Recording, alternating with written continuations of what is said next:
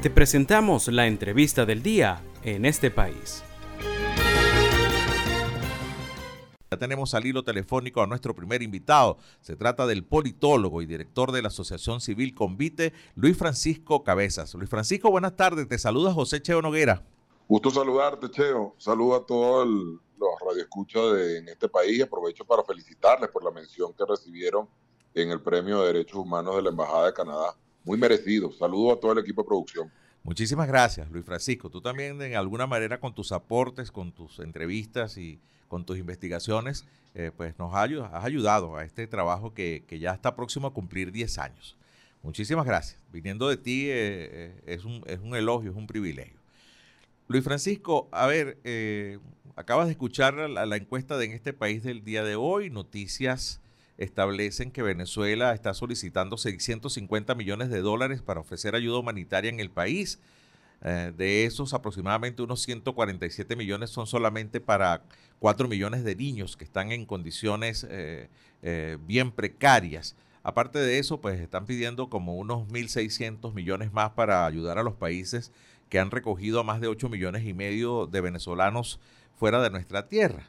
La gran pregunta es, y, quizás tú me vas a, yo, pudiera adivinar cuál pudiera ser tu pregunta, pero sé que la vas a analizar y la vas a responder muy bien. ¿En qué se debería priorizar esta ayuda humanitaria de Naciones Unidas en nuestro país? Bueno, fundamentalmente hay, áreas específicas que tienen que ver fundamentalmente con la alimentación de esos cuatro millones de, niños. Es decir, eh, el daño nutricional eh, hay que detenerlo.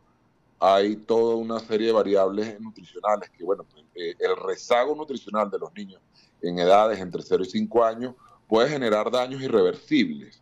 Es decir, daños que por más que puedas hacer cosas más adelante, pues ya eh, el, desarrollo cognitivo de ese niño muy probablemente va, a tener un delay, va a tener un rezago importante que ya prácticamente es un daño causado. Entonces hay que mitigar eso, hay que detener que eso siga pasando, de que los niños entre 0 y 5 años pues tengan unos marcadores eh, nutricionales por debajo de lo que establecen pues las normas en materia nutricional. De igual forma también en el tema de salud materno-infantil, pues es importante eh, detener pues que tengamos pues niños que nacen ya desnutridos, producto pues la mala alimentación de la madre durante el proceso de gestación y también eh, niños con, con serias malformaciones, tomando en cuenta la imposibilidad que tienen muchas madres, sobre todo en zonas rurales, eh, que tienen para tener acceso a multivitamínicos, ácido fólico, toda una serie de, de, nutrientes necesarios para la correcta,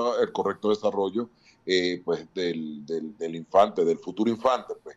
Y además de ello, pues es necesario tener un control eh, prenatal durante todo el proceso para anticipar cualquier riesgo que pueda haber en muchas localidades, sobre todo no capitales, sino eh, en zonas rurales, pues es difícil tener acceso a este tipo de control eh, del, del, embarazo. Entonces yo creo que, por ejemplo, esas dos áreas deberían ser prioritarias, la nutrición de los, de, los niños entre 0 y 5 años, todo el proceso, incluso hasta los 12 años, pues toda, toda la infancia, garantizar pues a través de los programas de alimentación escolar una adecuada alimentación y también el tema de la asistencia eh, materno, infantil y durante el proceso de gestación.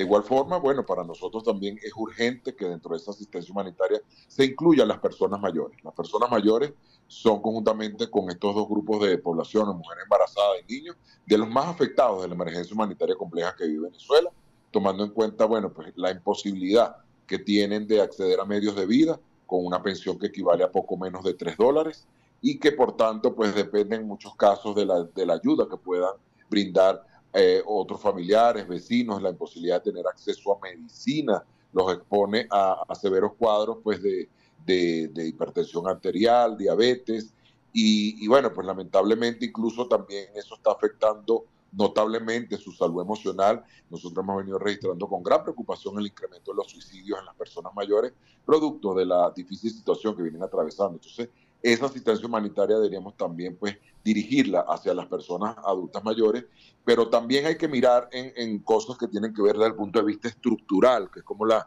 en este caso, el tema de educación, el tema de apoyo a los docentes, el tema de recuperación de acceso a agua segura.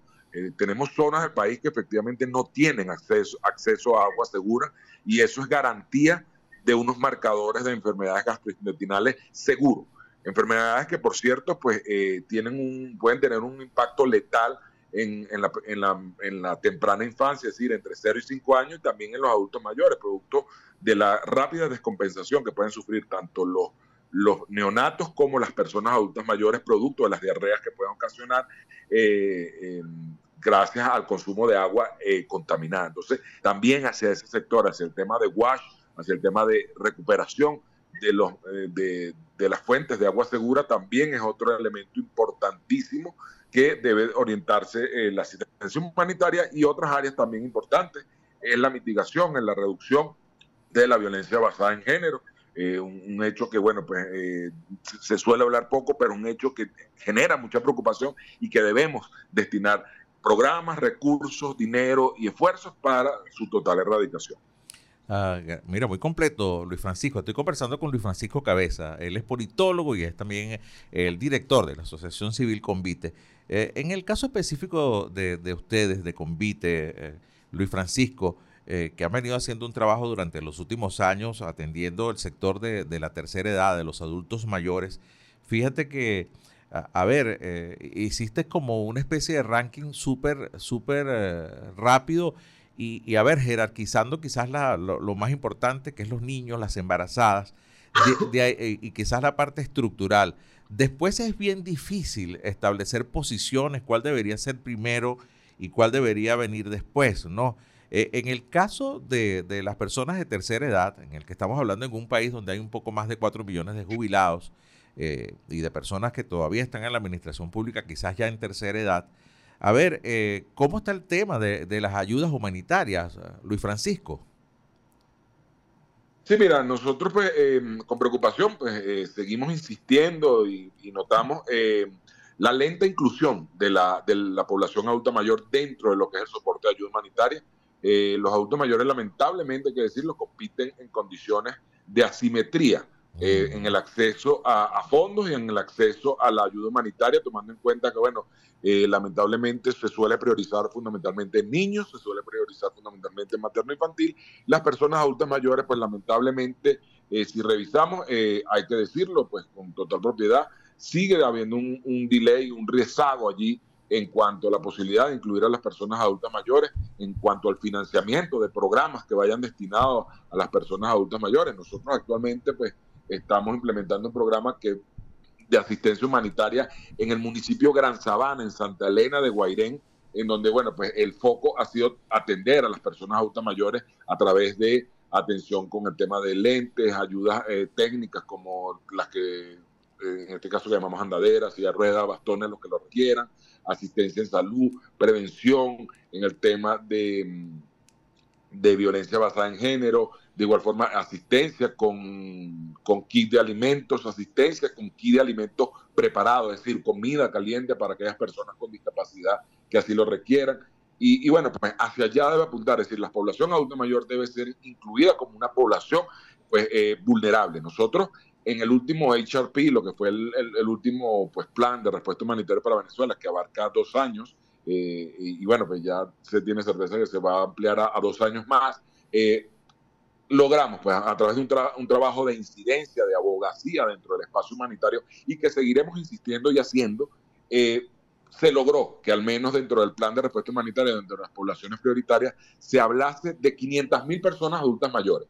Es un número bastante eh, subestimado, pero el hecho simplemente de que ya se hable de personas adultas mayores dentro del plan de respuesta humanitario, para nosotros es un logro importante, tomando en cuenta que eh, lamentablemente la población adulta mayor se suele incluir dentro de la población en general y se diluye en esa población en general. Hay que tener en cuenta que las necesidades que tienen las personas adultas mayores son diferenciadas, son distintas a la del resto de la población y por tanto el tratamiento que debe dársele a la población adulta mayor es un tratamiento diferenciado en cuanto a asignación de recursos, en cuanto a asignación de proyectos y en cuanto a la prioridad dentro de la Luis Francisco, siempre eh, es muy agradable conversar contigo, siempre con información bien pertinente al respecto. Lamentablemente se nos agotó el tiempo. Agradezco muchísimo este contacto que has tenido con nosotros en el programa, Luis Francisco.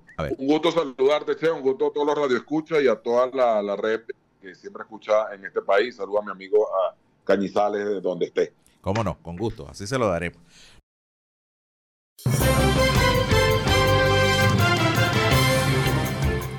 Esto fue la entrevista del día en este país.